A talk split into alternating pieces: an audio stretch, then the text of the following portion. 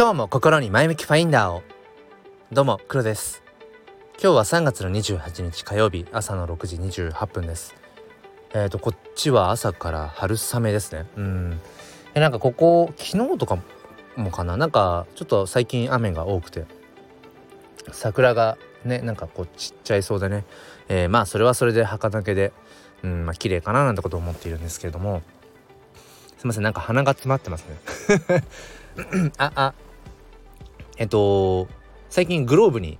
またハマっていましてあのー、1990年代のね、えー、もう本当に世間を世間を席巻したっていうのあの、小室さん、えー、恵子さんマークパンサーさん パンサーさんって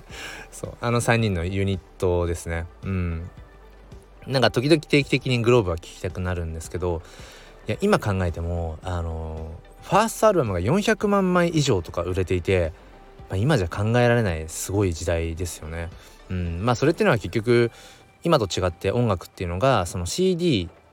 でしか聴けないっていうのかな基本的に。でその CD ジャケット含めてそのその CD を持っているということ自体が例えばインテリアにもなったしある種のステータスみたいなところがありましたよねだからこう友達ん家行って壁にバーッと CD が並んでいたりとかすると「え何それ？かっこいいみたいな、うん、でその CD 貸してもらうとかね貸し借りみたいなものがあったりだとか。まあ要はうんそのデバイスというのかな。その手段ですよね。手段がやっぱり変わっていくことによってそこにこう取り巻くうんカルチャーってものも変わってきますよね。だから今は CD がやっぱり売れない時代。もうサブスク制でね、えー、まあ聞き放題っていうようなところでなかなか音楽業界厳しいよねなんていうところもあったりして。まあだからそれがまあ、要はメタバースとか、うん、NFT とかその辺りがもしかしたら解決するのかもしれないし、えー、どうなのかなっていうのを今ね、うん、まあイノベーターたちはこう日夜いろいろとこう試行錯誤してるところかなってこと思うんです。うん、でもうそのまま今本題の方に突入していってるんですけどもえー、っとまあ愛って形がないじゃないですか。まあ、愛を形にするとかっていう表現はあるけれども例えばそれがこうプレゼントを渡すこと、うん、愛を形にするとか見えるようにするとかうん、ってことはあるけれども愛というものそのもの自体には姿形はないですよねだから形がないもの姿が実際にフィジカルでないものってその留めておくことができないじゃないですか。うんまあ、もしくはそこに物質としてあったとしてもなんだろうなこう水は、まあ、形があるようでないので、うん、まあ原型をとどめるみたいなこともまあ難しいですよね。だから愛愛情愛っていうものもうん。まあともするとそういった形なきもの、うん、だなってことを本当に思っていてでそのグローブをここ最近ここ23日ずっと脳内ル脳内ループっていうか、まあ、実際にループして聞いてるんですけど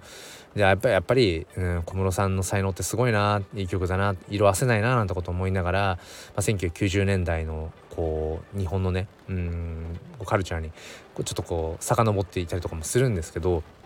でそんな中でふといやそもそも小室さんと,、えーと、恵子さんってなんかいろいろあったよなとか思って別に僕はゴシップネタとか全然好きなわけじゃないし日頃全然別にその芸能人のうんちゃらかんちゃらとか興味がないんですけどふとねグローブ聞きながら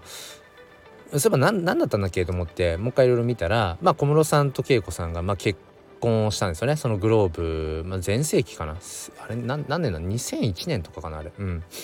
でまあ、小室さん自体は結婚それ3度目なんですよね。うん、まあ小室さんはいろいろとね。あのー、いい何？恋沙汰がすごいねやっぱりある人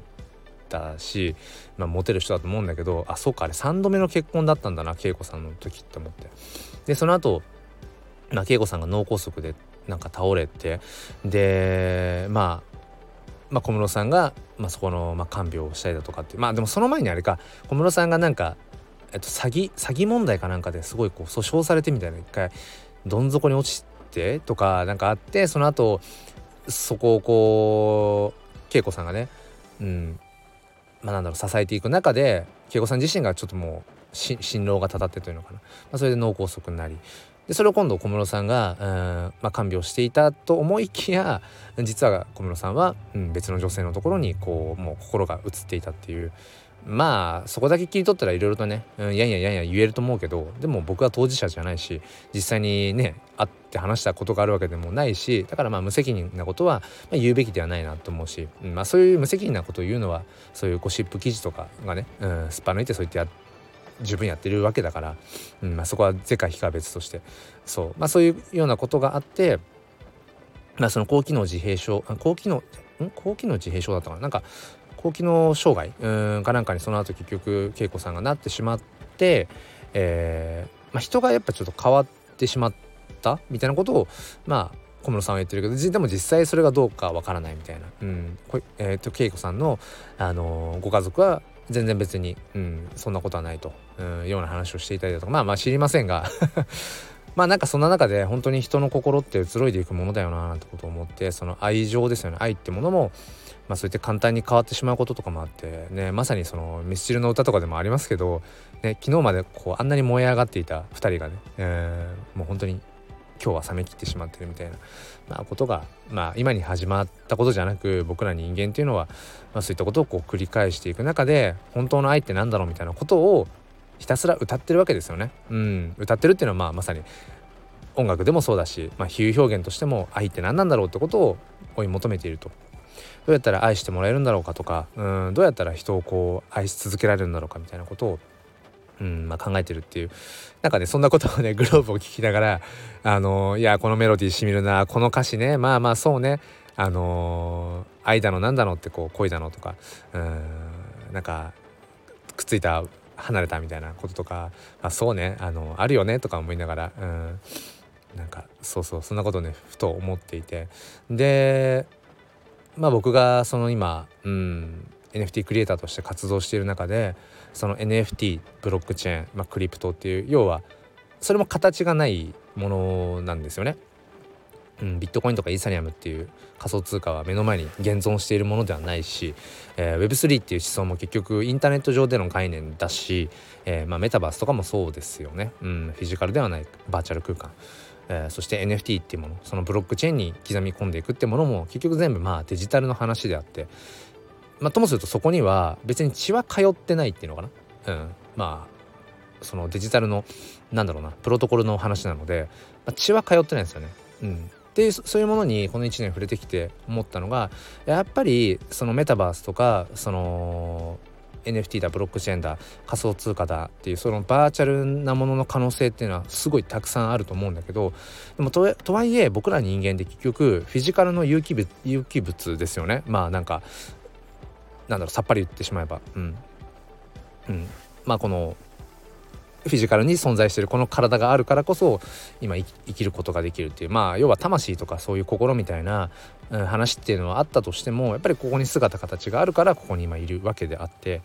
うんってことを考えていた時にやっぱりそのフィジカルでの自分自身とか、うん、人っていうものですよね。そのまあ、AI が今すごくこうどんどんどんどん発達していってチャット GPT とか。うんまあもう間もなく多分いろんなところにねまあ LINEGPT も含め、えー、なんだろうな。いろんなところできっともう AI が、えー、僕らの代わりに何かをしてくれるとかうんっていうふうに AI との共存が始まると思うんですけど、まあ、そんな時にやっぱりでもあくまでも、うん、AI を使うのは人間だし NFT ブロックチェーンをどう使うかっていうのも人間だし、えー、仮想通貨ってものも人がいなければ基本的にはまああんまり意味をなさないというかまあそれこそその、まあ、AI ボットみたいなものが、うん、NFT とかその DeFi とかねそのそういうまあなんだろうなお金を転がすことによってまあ仮想通貨をねこうお金を生み出していくみたいなそういうことも可能だとは思うけれどもでもそれも結局じゃあ何のためなのかっていうと最終的には僕ら人間がうんどうよりよく生きていくかっていうことのためだったりするわけじゃないですか。だからそこにはやっぱり僕ら人間生身の人間人っていうものはやっぱり切り離せないっていうふうにやっぱり思うし僕がやっぱり NFT ブロックチェーンっていうものに触れていてそこの可能性を感じつつもでもやっぱり大事にしたい向き合いたいのはスマートコントラクトとか、えブロックチェーンとかっていうそういうなんか、まあ、AI とかそういうなんだろうなデジタルの仕組みじゃなくてそれを介して向こう側にいるやっぱり人人対人っていうところなんですよね。大事にしたいのは。僕はやっぱりどこまで行っても人と語り合いたいし、まあ、その時に NFT っていう、まあ、3文字とか、まあ、そういったねうーんなんか酒の魚みたいなものとして NFT とかブロックチェーンとかうん。なんか仮想通貨とかそれメタバースとか DAO とかそういうのあるかもしれないけど結局僕はやっぱり、うん、人と語り合いたいんですよね。だからどこまで言ってもやっぱり結局まあその愛愛情っていうものうんそこを問い続けていくんだろうなって。決してその愛情ってねうんまあなんかその何でしょうかその、まあ、例えば結婚をするとか誰かを好きになるっていうその異性とかまあ異性問わずね別にその同性でも愛情ってものはあるから別にその性別がどうこうっていうのは関係なくっていうそういう愛情だけじゃなくてもね、うん、友人としてのとか隣人の愛とかもありますよね。だからなんかそういうところ、うん、本当に愛愛情って形がないからこそやっぱり僕らはね日々追い求めているんだろうなって思うし、うん、グローブの曲を聴きながらそうね1990年代もそうやってみんな愛を追いかけていて、まあ、今も2023年愛も変わらず愛も変わらずの愛と違うけど 愛も変わらず愛を求めている、うんまあ、当然もっと何百年前何千年前とかね、えーまあ、何万年前人間生まれたのっていつだっけ？まあいいや、ねえーまあ、この星は本当にその愛に愛に飢えている。うんどうだろうね。どうですか？皆さん愛に飢えてますか？ということでお付き合いくださりありがとうございました。それでは今日も良い一日を。そして心に前向きファインダーを。ではまた。